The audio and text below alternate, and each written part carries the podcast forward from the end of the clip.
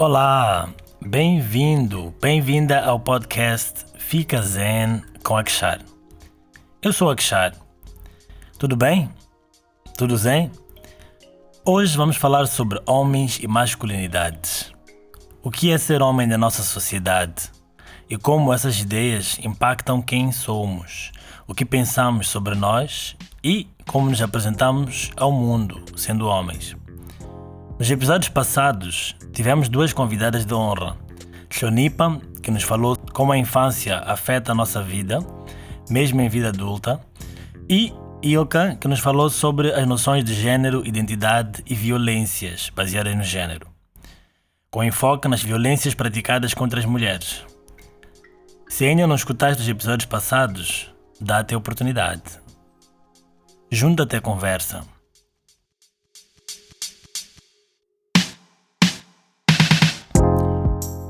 Falando de gênero e violências, hoje o nosso foco é nos homens e que papéis desempenhamos. Quais são as nossas contribuições para e contra os diversos tipos de violência infligidos sobre nós mesmos, sobre outros homens e sobre as mulheres. Até que ponto somos parte do problema e até que ponto somos parte da solução. Antes de mais, para os homens, o que significa para ti ser homem? Quem te ensinou a ser homem? Já alguma vez tiveste uma conversa sobre o que é ser homem? Qual foi a primeira vez que alguém te disse que tinhas de ser homem, de verdade, ou que alguém te criticou por não seres homem como deve ser, entre aspas? Ou, como nós dizemos, homem com H maiúsculo. Acredito que, se não todos os homens, pelo menos a maioria em algum momento da sua vida já ouviu e provavelmente também já disse, já pensou, que há formas certas de ser homem e, portanto, formas erradas, equivocadas ou desadequadas. Mas afinal, por que este assunto é tão importante? Se estamos aqui para ficar bem, ficar zen, por que falar de gênero? Não há como aprendermos sobre bem-estar sem dividir em masculino e feminino? Bem, sim e não. Sim, porque o bem-estar é uma prerrogativa de todos os seres humanos, uma possibilidade, independentemente do gênero. E não, porque, como espécie, estamos organizados em diversas estruturas de poder que nos dividem e classificam em diversas categorias com diferentes valores atribuídos a cada uma delas. Então essas coisas importam muito. A primeira coisa que se faz quando um bebê nasce, depois de se constatar que está vivo, que está a respirar, é logo dizer se é menino ou menina.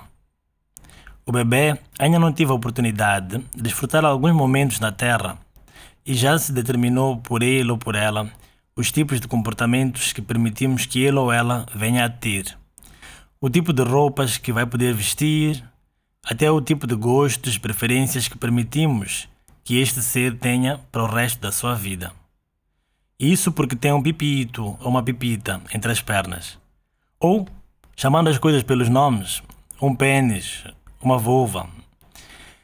Na verdade, Há bebês que nascem com órgãos de ambos sexos, não sei se sabias. Também são chamados intersexo. Esses bebês, ou esses seres humanos, também adultos, muitas vezes são invisibilizados ou tratados como uh, se fossem de outro mundo, se estivessem doentes, quando é uma coisa que acontece, é uma coisa que existe na natureza. Mas esse é um tema muito complexo em si mesmo e nosso foco hoje é na masculinidade, nos homens. Falei então do momento do nascimento, mas na verdade a preparação para a atribuição desses papéis de gênero vem muitas vezes antes ou durante a gestação. Quando os pais começam a preparar as roupinhas da criança, a escolher o nome, por aí, né? Não estou a dizer nem a pensar que seja errado fazer isso, né? É bom preparar-se uh, para receber esta nova vida. Digo apenas que os pais se preparam com base no que sempre aprenderam e naquilo que sempre sonharam e imaginaram para os seus filhos. Algo que é natural se esperar, obviamente. Mas isso tem implicações também. Tudo isto para dizer que nascemos numa sociedade em que a nossa forma de ser e estar, em grande parte, é determinada pelos outros, para nós, antes mesmo de nós termos a oportunidade de pensarmos por nós mesmos o que é que para nós faz sentido. Por causa daquilo que carregamos ou deixamos de carregar entre as pernas. Interessante, não é? No imaginário coletivo existem coisas de homem e coisas de mulher exclusivas, né, a cada um dos lados. Mas na realidade existem coisas que foram atribuídas a cada um dos gêneros, que são, na maior parte, qualidades humanas. O que que imaginas que significa ser homem para ti? E se tu que estás a ouvir não és um homem, então tu conheces homens, o que que para ti significa ser homem? O que que significa a masculinidade? Para muitas pessoas, o homem é sempre forte, destemido, confiante. É o chefe da família e quem a sustenta. Este homem nunca tem dúvidas, nunca precisa de ajuda, não chora, não se sente triste, está sempre a pensar, a falar de sexo, sempre pronto a correr riscos, mesmo quando não é necessário.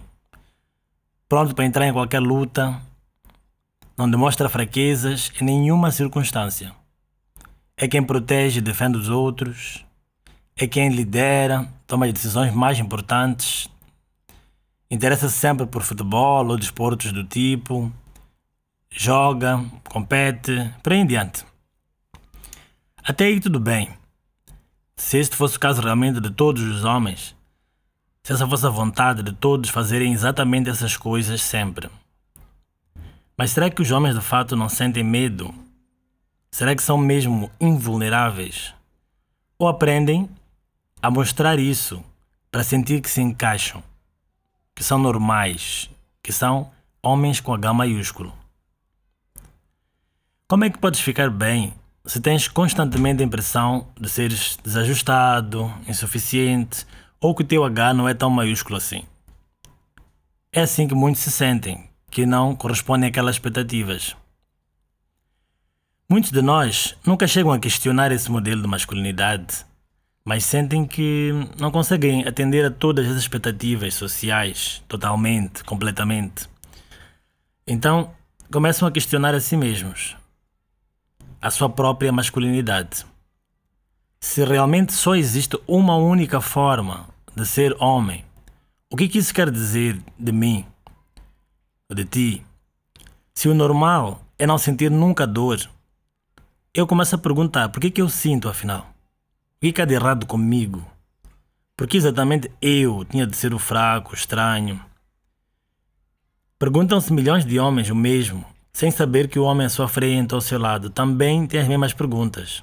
Já questionou ou ainda se questiona sobre o mesmo. Isso faz com que muitos se silenciem, com medo de serem taxados de menos homens, sem saberem que outros homens também, de quem têm medo, eles também têm, por sua vez, medo da sua opinião. Em rodas de conversas de homens, uma das coisas que mais se constata é o quanto os homens se sentem sozinhos. Porque não sentem que têm espaço, direito, para falarem sobre as suas questões internas, dúvidas, medos, sem serem automaticamente criticados, ridicularizados ou diminuídos na sua masculinidade. Muitos acabam por fazer exatamente o mesmo que os magoa com os outros, com medo de serem magoados. Consciente ou inconscientemente, reproduzem o que veem à sua volta, o que aprenderam em casa, na rua, na escola, e pensam: se para eu mostrar que eu sou homem com H maiúsculo, eu tenho que me mostrar sempre valente, corajoso, forte, tenho que competir para ser o homem alfa. Mesmo que isso rebaixe outros homens, eu tenho que esconder e nunca demonstrar afeto em público. Ou não me envolver totalmente emocionalmente com as pessoas. Se para eu ser homem eu tenho que consumir álcool de forma excessiva ou com muita frequência, conduzir a alta velocidade, discutir no trânsito, sempre a provar a minha virilidade, masculinidade, muitos pensam, então que assim seja. Muitos homens acreditam que não são responsáveis, por exemplo, pelo planeamento familiar. E quando se trata de gravidez, quem tem que impedir ou avançar com a gravidez é a mulher. Que tudo que diz respeito à gestação, à própria gravidez, é apenas responsabilidade da mulher. Quem cuida do bebê quando nasce é a mulher. E no máximo o homem pode ajudar. E isso se for um homem bonzinho. Muitos homens não veem como a sua própria responsabilidade o acompanhamento direto dos seus próprios filhos. Tudo isso em nome de serem homens com H maiúsculo. Porque muitos de nós não aprendemos diretamente o que significa ser homem. Acabamos aprendendo indiretamente, através do que nos dizem e muitas vezes de forma violenta, provocadora ou até humilhante. Quando éramos bebés, nós chorávamos para comunicarmos as nossas necessidades e até para sobrevivermos. Mas parece que a partir de uma certa idade, para sobrevivermos, temos que parar de chorar. O rapaz que chora é constantemente lembrado que é um fraco, um maricas, um banana e os nomes não param por aí, né? Qualquer demonstração de sensibilidade por parte de homens é vista como não masculina. E eu, pessoalmente, entendo sensibilidade como a capacidade de sentir, ser sensível.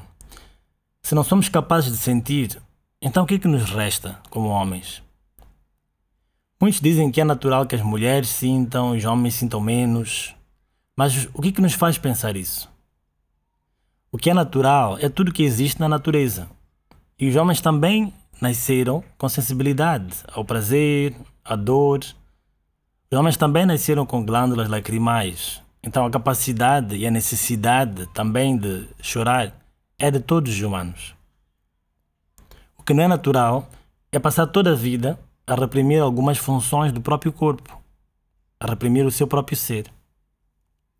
Vivemos numa sociedade em que tudo que é feminino é visto como inferior e muitas vezes como indesejável, especialmente para os homens. A ideia que paira no ar é que para vencer na vida temos que vencer os outros, competir, lutar por um lugar à sombra e por um lugar debaixo do sol.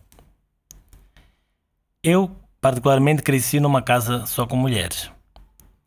E vejo isso como algo que me ajudou a ter um olhar diferente do que a maioria das pessoas me dizia para ter. Consegui explorar o que é ser masculino sem, para isso, rejeitar o, ou diminuir o feminino. Não via, não vejo ainda as mulheres como fracas, chatas, histéricas ou, de qualquer forma, menos que os homens, em qualquer sentido. Pelo contrário, vejo como as mulheres passam por diversas situações de injustiças, inequidades, em que muitas vezes têm de fazer o dobro do trabalho para receberem metade do reconhecimento que os homens. Já tinha falado com a Ilka no outro episódio. A ideia aqui não é inverter a balança, não é colocar os homens em situações de injustiça e inequidade. Não, não.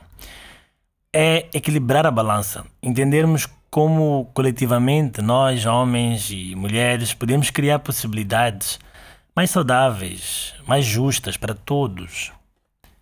Acontece que neste momento, a maior parte dos lugares de poder e representatividade são ocupados por homens muitas vezes sem o devido mérito. Em vários passos, prioriza-se uma pessoa só por ser homem, e às vezes não é a pessoa mais indicada para ocupar aquele lugar. Felizmente, as coisas estão a mudar, mas isso causa muito medo e resistência nas pessoas que estão acostumadas a ver as coisas de um certo modo, que esquecem que o, o que é normal, na verdade, foi normalizado pelas pessoas todas, pela sociedade, ao longo do tempo, e que isso varia também de espaço para espaço. Por exemplo, ser homem num país árabe pode ter um significado diferente de ser homem numa aldeia na África Austral, por exemplo. Mas provavelmente os homens que vivem nesses lugares podem estar convencidos que eles é que estão a viver a masculinidade certa, única. A que sempre foi, a que sempre será é universal e que é igual para todo mundo, o que não é o caso. o que torna isso também muitas vezes inquestionável. Ninguém pode fazer perguntas acerca do assunto. Para clarificar o que eu estou a dizer, eu penso que a masculinidade em si mesma é bela, é importante e é complementar à feminilidade, que também é super bela e importante. São energias complementares. Nenhuma é necessariamente superior ou inferior à outra. E todos nós carregamos ambas energias em nós, visto que nascemos da união da nossa mãe com o nosso pai. O que é perigoso é a ideia de que o masculino tem apenas uma forma adequada de ser e que, além disso, é necessariamente superior ao feminino. Essa masculinidade também é conhecida como hegemônica, já que hegemonia passa a ideia de dominação. Neste caso, a dominação que falo é do masculino sobre o feminino, ou ainda de uma forma de masculinidade sobre todas as outras. Os aspectos mais nocivos dessa ideia hegemônica são conhecidos também como masculinidade tóxica. Essa forma de masculinidade tem muitas implicações negativas para todos nós. Se não permitirmos que os homens demonstrem sensibilidade, criamos uma sociedade de homens que passam a vida a fingir que não sentem, portanto, não se permitem sentir e não permitem que outros homens sintam. Por outro lado, em Moçambique e também em várias partes do mundo, os homens cometem muito mais suicídio que as mulheres, três a quatro vezes mais. Porque não lhes é dado o direito nem de se sentirem mal ou de pedirem ajuda. Há que aprender a dar-se esse direito a si mesmo. Então, cada um de nós deveria aprender a dar esse direito a si mesmo. Se na sociedade não se permite que os homens expressem tristeza, de alguma forma esse sentimento será exteriorizado. E o que a sociedade tolera e até espera é que os homens sejam mais agressivos que as mulheres, né? que tenham atitude, entre aspas. E isso acaba se revelando em vários tipos de violência, verbal, emocional, física, que nós acabamos causando em nós mesmos e também nos outros. Os homens também são vítimas da masculinidade tóxica. Há que se encontrar formas saudáveis de lidar com nós mesmos e com as emoções. Se não se permite que os homens sejam domésticos que cuidem das tarefas de casa e das crianças, mesmo que eles queiram, acaba-se criando um distanciamento entre pais e filhos e filhas. Muitos homens e mulheres relatam terem se sentido distantes emocionalmente dos pais enquanto cresciam, mesmo quando estes estavam fisicamente perto ou presentes. Nós deixamos de ter a oportunidade de criar vínculos fortes e reais com os nossos pais, nossos filhos e filhas, só para provarmos que somos homens com H maiúsculo. Nessas provas de masculinidade e virilidade, nós homens acabamos por correr mais riscos desnecessários. Por exemplo, quando entramos em lutas sem motivos, conduzimos mais rápido do que nós conseguimos controlar para provar que sabemos fazer isso bem quando acabamos por nos descuidar de nós mesmos, da nossa aparência física, porque dizemos que quem é vaidoso é a mulher. Ocultamos a nossa amorosidade e o afeto. Isso acaba nos fazendo sentir isolados emocionalmente e com uma sensação de vazio interior, que muitas vezes acabamos disfarçando ou encobrindo esses sentimentos com os mais variados vícios, como álcool, drogas, ou distúrbios alimentares, vício em pornografia, jogos de azar e todos os tipos, por aí vai. A ideia aqui não é necessariamente condenar nada dessas coisas. Não estou a falar mal da pornografia, do álcool, dos jogos, mas quando estes se tornam substitutos para uma gestão emocional saudável ou para a possibilidade de relacionamentos afetuosos e autênticos, conseguimos notar que alguma coisa aí está fora do lugar. Todos os humanos têm necessidade de criar ligações próximas, seguras, autênticas e satisfatórias. Todos nós precisamos de amar e nos sentir amados. Senão, como é que vamos ficar bem? Como é que vamos ficar zen? Quando sentimos que não conseguimos amor de uma forma natural, tentamos obtê-lo indiretamente. E uma das formas mais comuns é obtendo validação e aprovação externas. Sentimos que se os outros nos aceitarem, então aí sim seremos amados. É importante lembrar que somos os principais responsáveis no que diz respeito ao amor próprio, ao amor por nós. Quando não sabemos disso ou quando esquecemos, começamos a fazer aquilo que achamos que os outros vão gostar, que vão aprovar. E muitas vezes reproduzimos crenças, comportamentos que são nocivos a nós mesmos, aos outros, para sentirmos que pertencemos, que não estamos desajustados. Mas a que preço? O que é que temos de abdicar no que somos para sermos considerados homens com H maiúsculo? Uf, o assunto está hot hoje, não está? Está sério, está quente. É importante trazermos para a mesa assuntos que nem sempre são fáceis, mas que são importantes, que nos afetam diariamente. Eu, Akshar, acredito que ser homem com H maiúsculo não é tentar reafirmar a minha masculinidade em toda e qualquer oportunidade, mas sim aprender a agir cada vez com mais consciência, responsabilidade e a coragem de ser o homem que eu sou e não aquilo que me disseram que eu tinha que ser. Gostaria de deixar aqui algumas coisas que tenho aprendido sobre ser homem. Os homens também são sensíveis, uns mais na superfície, uns mais no fundo e tudo bem. Os homens também podem ser a favor da igualdade dos direitos para todos e todas. E tudo bem. Os homens não têm todas as respostas e também precisam de ajuda. E tudo bem. Os homens podem ter diferentes gostos, hábitos, preferências. E tudo bem. Os homens não precisam viver sempre a provar a sua masculinidade. E tudo bem. Os homens não precisam falar de uma forma única, vestir-se de uma forma única ou comportar-se de uma forma única. E tudo bem. Os homens podem ter diferentes orientações sexuais. E tudo bem. Os homens têm interesses que normalmente não são atribuídos aos homens. E tudo bem. Os homens podem chorar e demonstrar o que sentem. E tudo bem. E os homens não são todos iguais. Está tudo bem. Está tudo bem, está tudo zen. Eu sei que é um ato de coragem permitir-se sequer pensar diferente, o que dirá agir. É normal sentir medo das opiniões dos outros, mas não deixes que o medo te impeça de viver. É normal sentir-se perdido, confuso, assustado, preocupado, mas não estás sozinho e não precisas continuar sozinho. Há cada vez mais homens a entenderem que podem e devem se expressar. É assim que nos curamos. É assim que criamos um mundo mais amoroso para todos. E é por isso que eu chamei aqui o nosso produtor MLVN, que também é um cantor, uh, para dar a sua própria experiência de masculinidade. Como é que ele entendeu e entende isso hoje em dia? Melvin, é contigo. Olá, Akshar. Obrigado pela oportunidade. E vamos a isto.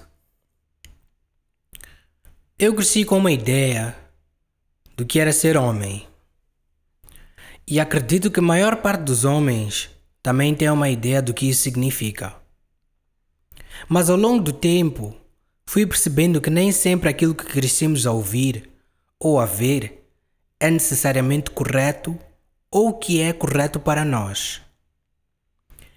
Quando eu era mais novo, eu tinha muito claro para mim que ser homem era ser alto, ter músculos bem definidos, ter uma barba, voz grossa, ter muito dinheiro, chegar a um sítio e ter presença.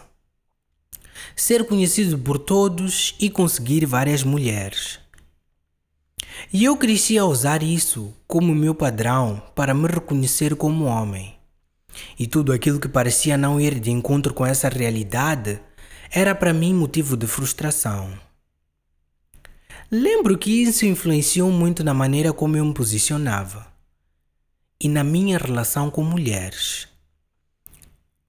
Caso me sentisse rejeitado, eu ia criando ódio por mulheres. E para mim isso era normal, porque afinal de contas fazia parte de ser homem. Na relação com mulheres, eu estava a ser homem por achar que todas as mulheres são interesseiras, por ser autoritário, por controlar e desconfiar de mulheres com quem eu tivesse uma relação e por ser muito promíscuo. Durante muito tempo foi assim. Mas acho que ter pessoas que viam a realidade de maneira diferente incentivou-me a querer conhecer melhor a mim mesmo. Comecei um caminho de autoconhecimento e de aprender a ser fiel a mim mesmo e a quem eu ia descobrindo que sou. Hoje, eu acho que ser homem é respeitar e receber respeito, cuidar de mim e do meu corpo, ser consciente, ser fiel a uma mulher e ser verdadeiro e fiel a mim mesmo. E é esse homem que eu sou e que faz sentido para mim ser. É a minha verdade. E não está dependente de padrões de um homem que eu vi que devia ser e me impedem de ser o homem que eu quero ser. Eu acho que muitos homens têm a ideia que ser homem está no dinheiro, poder e promiscuidade. E a autoconfiança acaba dependendo disso. Mas quando começamos a conhecer-nos melhor, percebemos a nossa real autoconfiança e percebemos que sempre fomos homens. Não precisamos de capas para provar que somos homens. Muito obrigado, Akshar. Espero sinceramente que a tua partilha inspire outros homens também a serem mais verdadeiros consigo mesmos, né? E depois também com os outros e possam abrir-se e falar. Agora, uma pequena pausa para a meditação. A meditação de hoje chama-se Despertando a Energia Pessoal. Vamos descobrir como ser energéticos e ao mesmo tempo tranquilos. Energia na meditação é uma palavra difícil de definir, mas é usada todos os dias quando dizemos, por exemplo, estou sem energia ou estou muito energético. Quando dizemos que alguém tem energia positiva ou negativa. Ou ainda, quando dizemos que precisamos de energia para desempenhar uma tarefa. Vamos entender energia aqui como tudo aquilo que nos dá vitalidade, ânimo e sustento. Nesta meditação, despertamos a energia, a confiança e o equilíbrio interno e externo. Vamos lá meditar. Esta meditação é feita em pé, de olhos fechados. Então começa por colocar-te em pé, bem relaxado, relaxada, com os pés virados para frente paralelos e alinhados aos ombros. Mantém os pés firmes no chão e o resto do corpo solto. Destranca os joelhos, solta a cintura, deixa as mãos abertas, soltas, barriga para dentro e peito para fora. Ombros para baixo, maxilares soltos e os músculos do rosto também relaxados. Agora, imagina que todo o teu corpo é uma unidade, sem divisões. O corpo tornou-se uma coluna, um pilar, forte e indivisível. Agora, imagina que esse pilar, o teu corpo, está repleto de luz.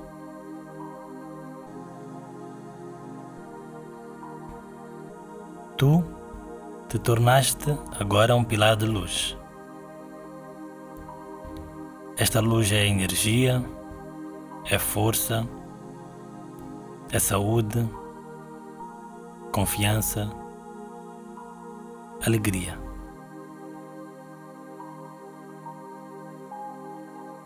Faz esta visualização por quanto tempo precisares e sempre que te sentires cansado, cansada.